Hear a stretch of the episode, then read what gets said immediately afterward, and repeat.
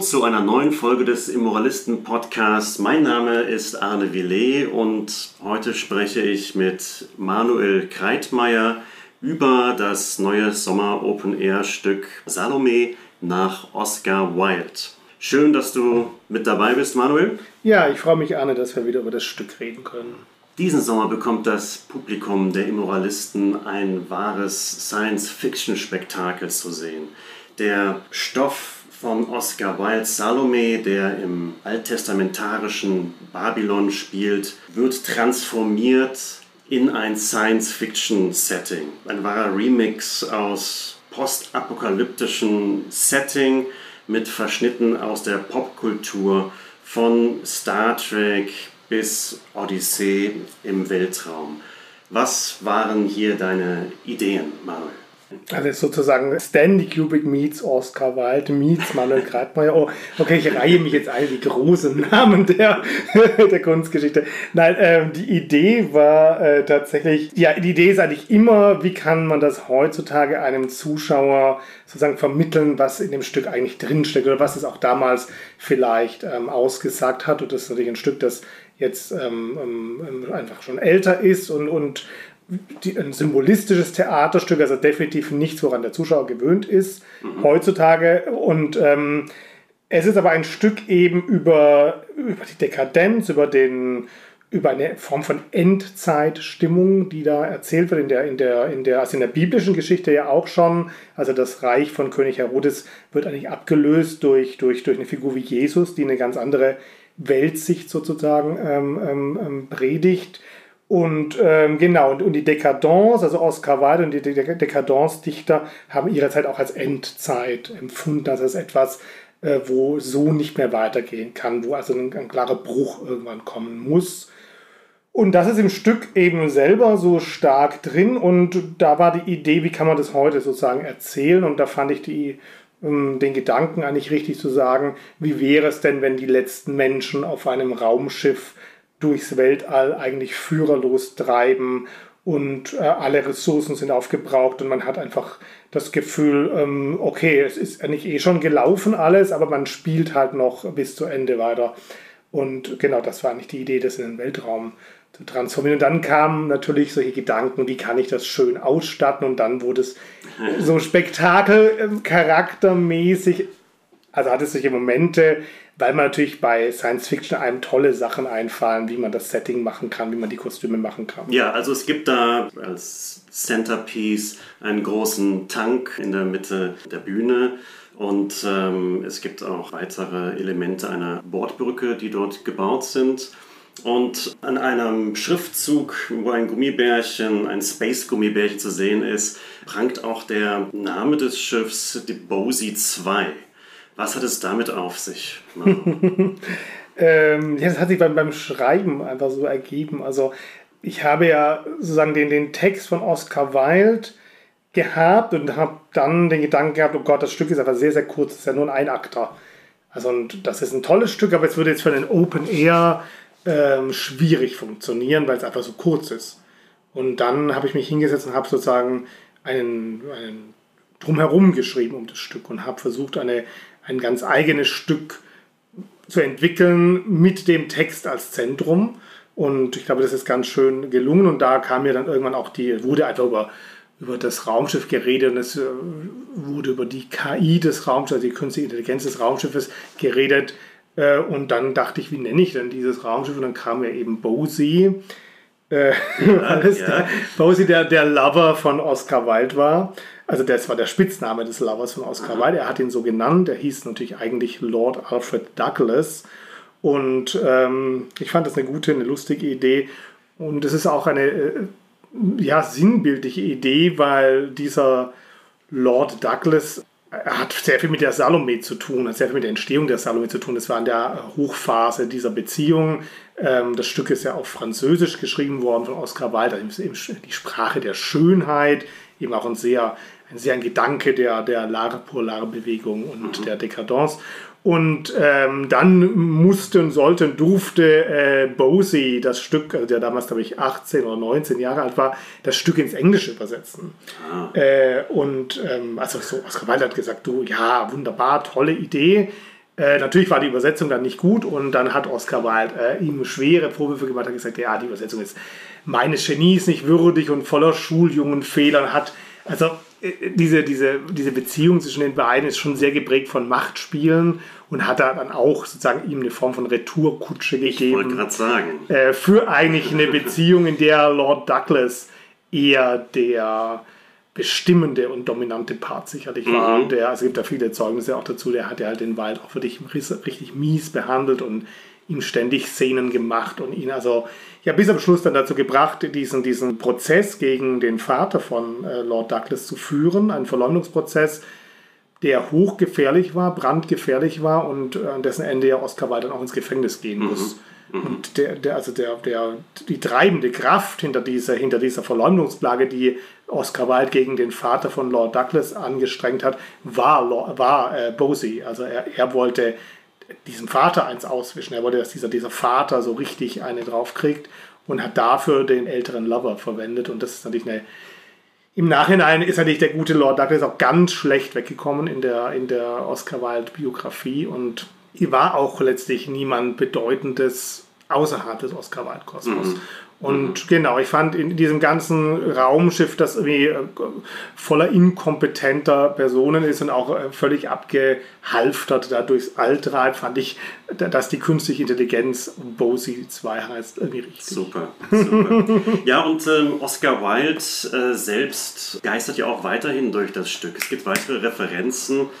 Die, die Salome wurde ja ein Jahr nach Dorian Gray ähm, ja. geschrieben.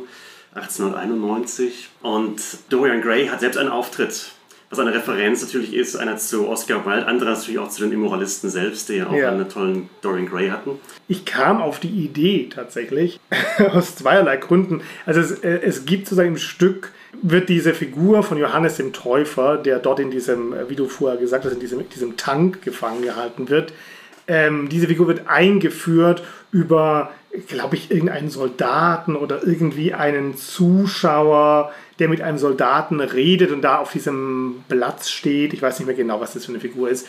Und ich wollte ja keine überflüssigen Figuren in diesem Stück haben. Ich wollte jetzt nicht noch hier den Soldaten von rechts und dann noch den Soldaten von links, äh, sondern ich wollte eigentlich, würde ich jetzt zentrieren auf die, auf die maßgeblichen Figuren und dachte dann, aber diese Figur Johannes der Täufer muss eingeführt werden. Wie mache ich das? Und dann die, die Chris Meiser, die, ja damals in Dorian Gray gespielt hat und die maßgeblich beteiligt an der Ausstattung äh, von äh, Salome jetzt auch war. Ich wollte ihren gefallen und habe gesagt, komm, ähm, weil sie liebte den, Dorian Gray so sehr als Rolle, habe gesagt, dann kriegt der Dorian Gray einen Gastauftritt und übernimmt diesen Part, dass über ihn diese Figur Johannes der Täufer vorgestellt werden kann. Und das funktioniert sehr schön.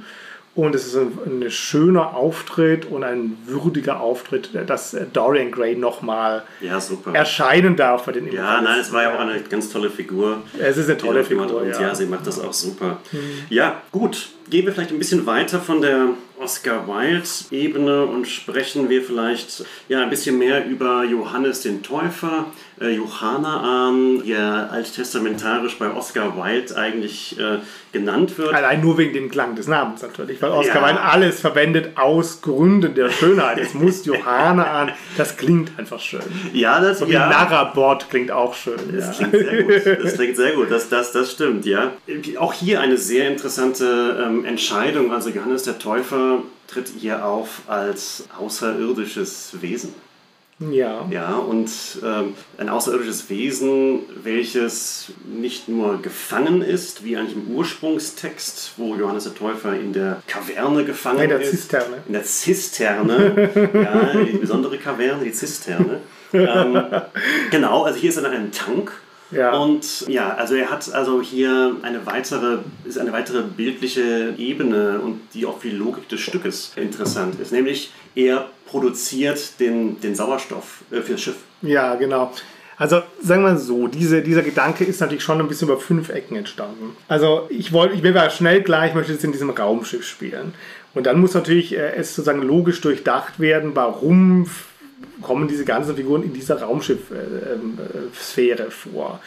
Und dann wir, hat der Flo damals die Idee gehabt, hat gesagt, ja, eigentlich muss das, muss das ein Wesen aus einem anderen, aus, von einem anderen Planeten sein, das zum Beispiel Photosynthese betreibt und deswegen sozusagen eigentlich gefangen gehalten wird. Also im Originaltext wird er nur gefangen gehalten, weil er sozusagen Herodes und seinen Hofstaat verunglimpft und Herodes öffentlich anklagt, dass er die Frau seines verstorbenen oder ermordeten Bruders geheiratet hat. Also auch, auch rein aus, aus, aus Gier und aus Lust hat er diese Frau geheiratet. Und, und dieser Johannes der Täufer mm, geht, geht öffentlich her und, und sagt das und sagt, das ist nicht in Ordnung gewesen. Deswegen wird er von Herodes dann wiederum gefangen gehalten. Und das hat natürlich in der Sphäre von dem Raumschiff hätte das nicht so gut funktioniert.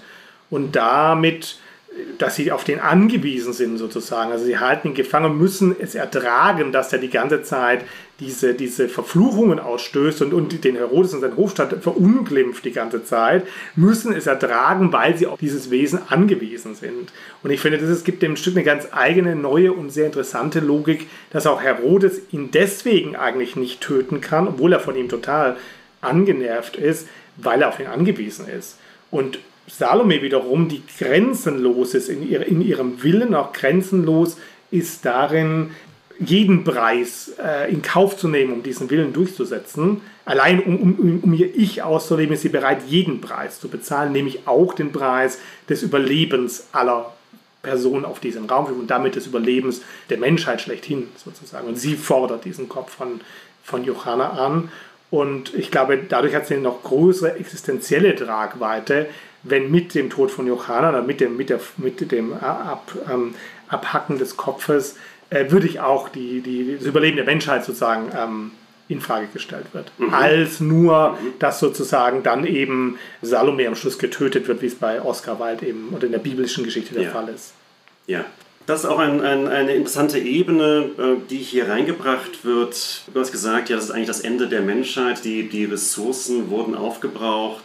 Die Reste der Menschheit sind jetzt in der Bosie 2, fliegen durch den Weltraum. Ja, und die letzte Ressource, sozusagen Johanna, wird auch noch aufgebraucht. Richtig, also eigentlich konsequent. konsequent zu Ende gedacht, äh, der Konsumgedanke konsequent zu Ende gedacht, genau. Also genau, also der Konsum ein, ein überbordender ähm, Kapitalismus, der alle Ressourcen aufbraucht, sich selbst zerstört am Ende. Auch ein, eine ganz schlimme Form von Materialismus. Also Salome ist ja so erzogen, dass sie glaubt, nur im Konsumieren von dieser Person, Johannes dem Täufer, kann sie sozusagen Erfüllung ihrer Sehnsucht finden. Und als sie diesen Kopf präsentiert kriegt, ist das bei uns eine Idee, die zeigt, dass es überhaupt nicht möglich ist, einen anderen Menschen zu konsumieren. Zumindest nicht so, dass man den Gewinn davon hätte, den man erstrebt hat. Sie denkt ja, dass sie dadurch einen riesen Glücksgewinn hat oder irgendwie eine riesige Einverleibung stattfinden kann. Und am Schluss ist es eigentlich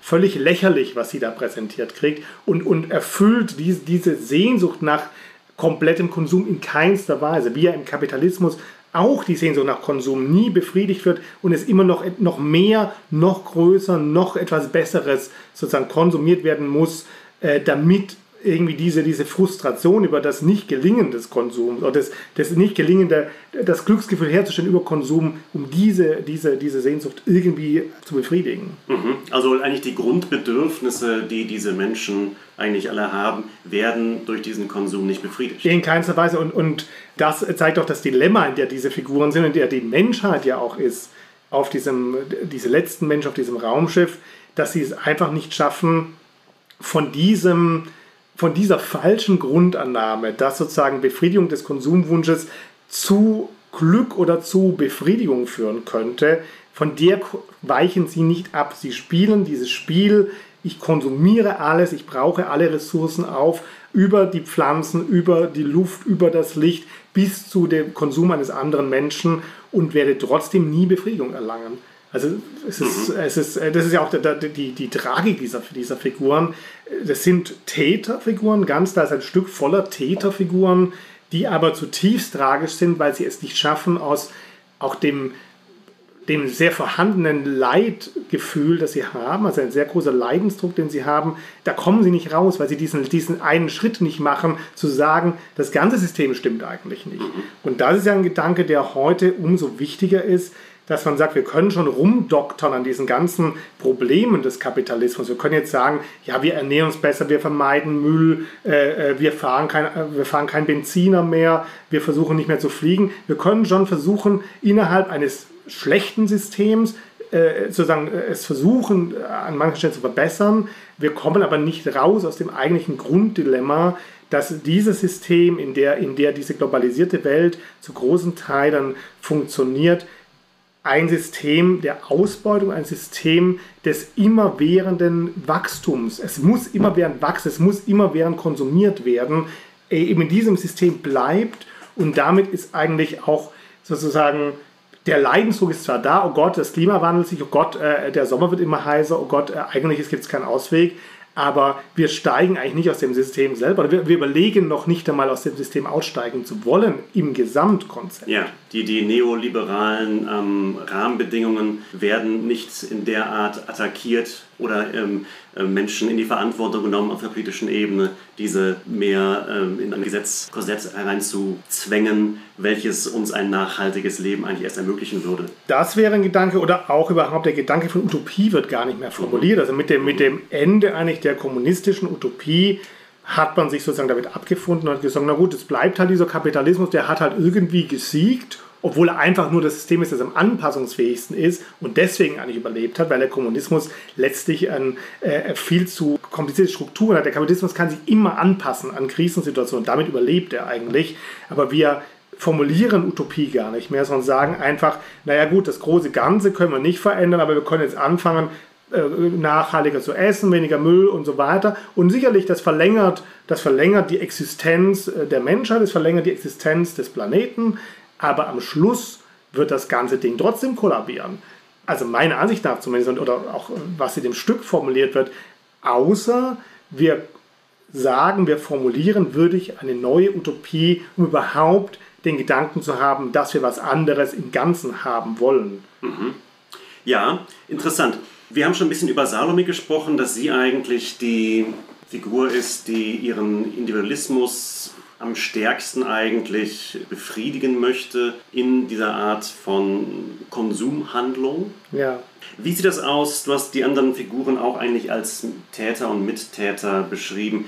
Wie sieht das aus mit, mit, ihrem, mit ihrem Vater, der der Herodes ist und der ja in der Waldfassung und auch in, hier bei, bei dieser Produktion ja auch gar nicht unschuldig ist? Nein, ich zeige sogar eher, glaube ich, die Salome als würdig ja, ein ganz tragisches Produkt der Umstände. Sie hat auf diesem Schiff, sie ist offensichtlich auf diesem Schiff geboren. Sie kennt gar nichts anderes mehr als dieses Schiff. Und sie ist natürlich das Produkt ihrer beiden Eltern, Herodias und Herodes, die beide in meiner Fassung geschrieben sind, eigentlich als ja fast als Fortlauf von Adam und Eva. Also eigentlich ist es Adam und Eva, wenn du so willst, als die zwei Grundmenschen, die zwei ersten Menschen, die Jahrtausende lang eigentlich sich transformiert haben, aber immer dem gleichen Prinzip von Konsum und Schuld anhaften. Also schon Adam, schon Adam und Eva haben ja in der, in der Bibel, da beginnt das Problem der Apfel muss gegessen werden. Es muss, ich will das konsumieren, ich will die Weisheit, die Wahrheit konsumieren und mit der Einverleibung des Apfels ist, ist die Schuld in der Welt.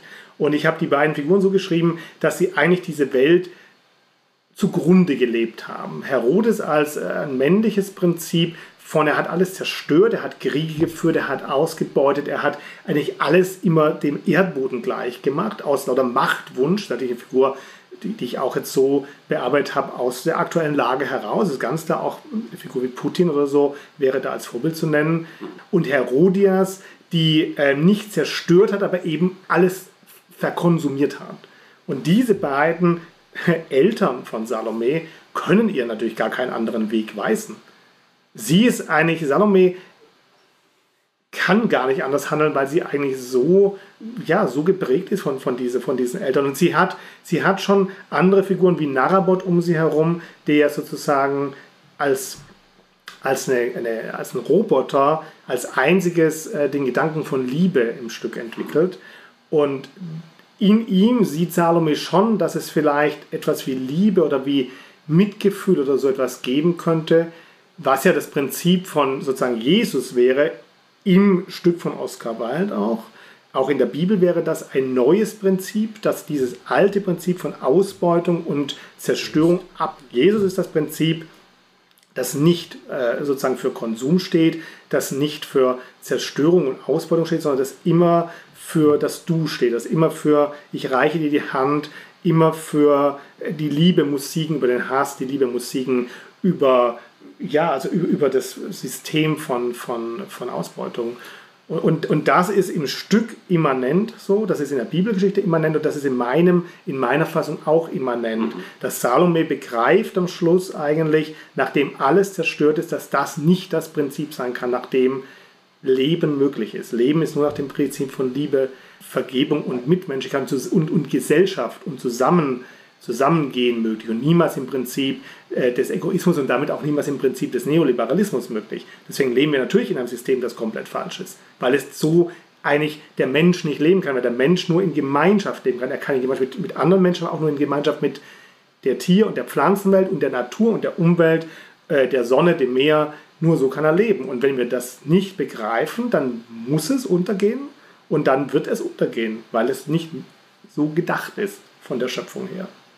Ja, also ein, ein, ein, ein tragische, eine tragische Erkenntnis ganz am Schluss. Ähm, und Salome ist ja selbst auch Opfer. Die perversen Strukturen schlagen sich ja auch in der pervertierten Familienstruktur nieder.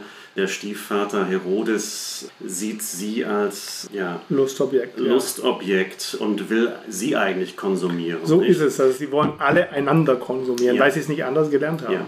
Ja. Die, die tragische Erkenntnis, wie ich es gerade genannt habe, am Ende wird Salome vielleicht klar, ja, dass das Prinzip, dass Johannes der Täufer, äh, das Alien von außerhalb, das den Sauerstoff bis jetzt noch gebracht hat, eigentlich hineinbringt, die Offenheit, die Empathie, das Aufeinanderzugehen, das Du. Sie sieht es, aber dann ist Johannes tot, der Sauerstoff geht zur Neige, ein tragisches Ende? Äh, ich glaube, es stimmt nicht ganz, weil äh, Johannes der Täufer eigentlich nicht das neue Prinzip verkörpert, sondern selbst eigentlich ein religiöser Fundamentalist ist. Er predigt dass sozusagen der Tag der Abrechnung und des jüngsten Gerichts kommen wird, aber er predigt das nicht aus dem Wissen, dass sozusagen das Prinzip Jesus kommen wird, sondern aus dem Wissen heraus, aus, aus der Notwendigkeit für ihn selber heraus, dass er die misshandelte Kreatur ist. Er wünscht sich eigentlich Rache für die Misshandlung, die ihm angetan wurde. Er predigt eigentlich nicht die Liebe, er predigt eigentlich Rache und, und jüngster Tag, er predigt eigentlich das Alte Testament, wenn du so yeah. willst, mit er hat eine Ahnung davon, dass da eine neue Figur, er sagt einmal, ein Mensch ist auf, dem Nachen, auf einem Nachen auf dem See von Galiläa. Also er kriegt mit, dass es dieser Jesus kommt, aber er kann mit dem Jesus fast noch nicht so viel anfangen. Also er predigt mehr eine Form von Auge um Auge, Zahn um Zahn. Er ist der Apokalyptiker. Er ist der Apokalyptiker mhm. und aus der Not heraus, dass er so geschunden wurde, aber er kann Salome eigentlich nichts beibringen, ja. sondern am Schluss ist es ja so, dass die Botschaft von einem anderen Raumschiff, die Nachricht kommt, dass ein anderes Raumschiff in dieser Umlaufbahn von der Bosie 2 aufgetaucht ist. Und dieses andere Raumschiff, das kann ein anderes Prinzip bringen. Und deswegen gibt es am Schluss Hoffnung, weil sozusagen vielleicht Salome ein anderes Prinzip zumindest als Idee bekommen kann. Also eigentlich würde man sagen, die Idee einer Utopie könnte am Schluss zu ihr kommen, ein Umdenken könnte passieren, weil sie eine andere Erfahrung noch machen kann als die Erfahrung auf diesem Schiff und auf der Erde und die Erfahrung seit Adam und Eva von Ausbeutung und Schuld. Das ist sehr interessant. Das habe ich mir gar nicht so gedacht vorher, ähm, dass eigentlich Johannes der Täufer die, die geschundene Kreatur ist und eigentlich das, woraus immer ausgebeutet wird. Ich dachte immer, dass da auch schon direkt in dieser Figur auch schon ein bisschen diese Hoffnung mitschwebte. Aber es ist mir sehr. Vielleicht, also sie schwebt schon mit. Also sie, sie schwebt mit, mit, aber, aber wie, du, wie du schon, wie du schon äh, sehr ähm, klar eigentlich und plausibel sagst, äh, er verflucht sie eigentlich ja alle. Ne? Und, äh, er sagt ja Sachen wie, äh, es, es, es, werden welche kommen, die werden, also diese Herodias umbringen, die werden genau. mit, mit Lanzen auf sie einstechen. Genau. Und, äh, und das ist eben der Gedanke des eine, eine, eines alttestamentarischen Gottes, der ganz sozusagen klar. ganz klar ja. äh, Vergeltung übt ja. und auch wirklich ganz da eingreift ja. in, in, in, das, in das Schicksal der Welt. Und, und das ist ja nicht die Botschaft des Neuen Testaments. Und Oscar Wilde, es ist ja so interessant, dass Oscar Wilde als Dichter der Dekadence, als Mensch selber, der grenzenlos gelebt hat und grenzenlos auch sein Ich ausgelebt hat, eigentlich und auch immer wusste, dass es eigentlich zur Katastrophe für sein eigenes Leben führt. Und genauso ist es ja gekommen. Äh, diese Art, wie er, diese, diese sehr nihilistische Art, wie er eigentlich auch sein Leben, diese, diese amoralische Art, sein Leben zu leben. Also er war ja wirklich, ähm, er hat ja wirklich auch das war wirklich Sex, Sextourismus, was der Mann gemacht hat. Die sind wirklich nach Algerien gefahren, haben da wirklich monatelang Sextourismus betrieben und er wusste, dass das irgendwann rauskommt, dass diese Sache rauskommt, dass er nicht nur, dass er eine Beziehung mit Lord Douglas hat, was natürlich schon mal unmöglich war, eine, eine, eine homosexuelle Beziehung, aber auch eben ganz viele Stricher und so weiter, die ja auch dann ausgesagt haben vor Gericht. Also er wusste, dass er amoralisch lebt und dass er auch nur nach dem Prinzip von Konsum eigentlich lebt. Aber er hat in sich noch den Gedanken von Schuld ganz stark, weil er auch so eine starke katholische Erziehung eigentlich hatte und wird zu einem sehr religiösen Menschen am Ende seines Lebens. Und das ist etwas, was viele Dichter der Dekadence eigentlich durchmachen. Ich will vielleicht den berühmten Satz von von Joris Üßmanns sagen aus dem, äh, aus dem Roman Gegen den Strich, was also mhm. die, die Bibel der Dekadence-Literatur ist, äh, wo irgendwann gesagt wird, diese Menschen, der so lebt, bleibt eigentlich nur die Mündung der Pistole oder die Füße des Kreuzes. Was beides natürlich extreme Versionen sind. Also die Unterwerfung unter ein religiöses Prinzip ist ja ähnlich extrem wie ähm, die Pistole, die Mündung der Pistole. Das ist wahr, ähm, wobei ich da auch noch vielleicht zu anmerken würde, dass äh, Usman als auch Oscar Wilde natürlich Dandys sind und diese Zuspitzung natürlich auch eine ästhetische Zuspitzung ist. Sehr stark, ja. ja, ja. Nicht wahr? Also, eine ähm, sehr dramatische sehr Zuspitzung, ja, ja. Genau. Aber, aber das ist, aber es, es nimmt nichts davon weg, jetzt diese Schlüsse, Schlüsse zu ziehen. Nein, aber du, du hast natürlich sehr recht. Also ich glaube, äh, die Zeit der Dekadence, die Zeit von Oscar Wilde und, und Usmans ist auch eine sehr hysterische Zeit, weil man der Künstler ja alles immer potenziert wahrnimmt, was eh schon in der Welt ist. Und diese, diese, diese sehr starke Erfahrung von Endzeitstimmung, man hat es auch bei Hofmannsthal oder bei, bei, bei, die, bei deutschen Dichtern der, der Dekadence, diese wahnsinnige Erfahrung von, es ist nichts mehr möglich, alles wurde schon gemacht, es, ist es geht alles jetzt unter, die ist im, im, im Künstler natürlich potenziert vorhanden. Und das ist natürlich eine Erfahrung, die wir heute auch machen. So, also heute hat man auch das Gefühl, wenn wir jetzt nicht sofort umkehren von, diese, und von diesem Weg weggehen, auf dem wir uns befinden, dann wird das Ganze ganz böse enden. Und wir haben Pandemien, wir, wir haben äh, Klimawandel, wir haben jetzt wieder, wieder imperialistische Kriege, äh, wir haben Inflation, wir haben unglaublich viel Armut und Hunger auf der Welt. Als Künstler hat man auch das Gefühl, oh mein Gott, das ist, sind hysterische und dramatische Zeiten. Und ja, wie ich ein Programm geschrieben habe, ich versuche mich selbst zu beruhigen und ich denke auch wir alle müssen versuchen, uns ein bisschen auch zu beruhigen, denn jede Zeit sah sich natürlich als Endzeit und jede Zeit sah sich als Showdown. Und Oscar Wilde hat es in seiner Zeit so wahrgenommen, wir nehmen es heute vielleicht auch ein bisschen so wahr. Und das macht das Stück so aktuell und das macht es so wichtig, aber es ist auch wichtig darüber nachzudenken, dass 1891 die Welt nicht zu Ende gegangen ist und vielleicht heute auch nicht zu Ende geht. Ich glaube, das ist ein ganz tolles Schlusswort. Vielen Dank, das war ein schönes Gespräch. Und äh, ja, äh, Salome ist noch zu sehen am Theater der Immoralisten. Vielen Dank fürs Zuhören und auf bald. Ja, vielen Dank, Arne.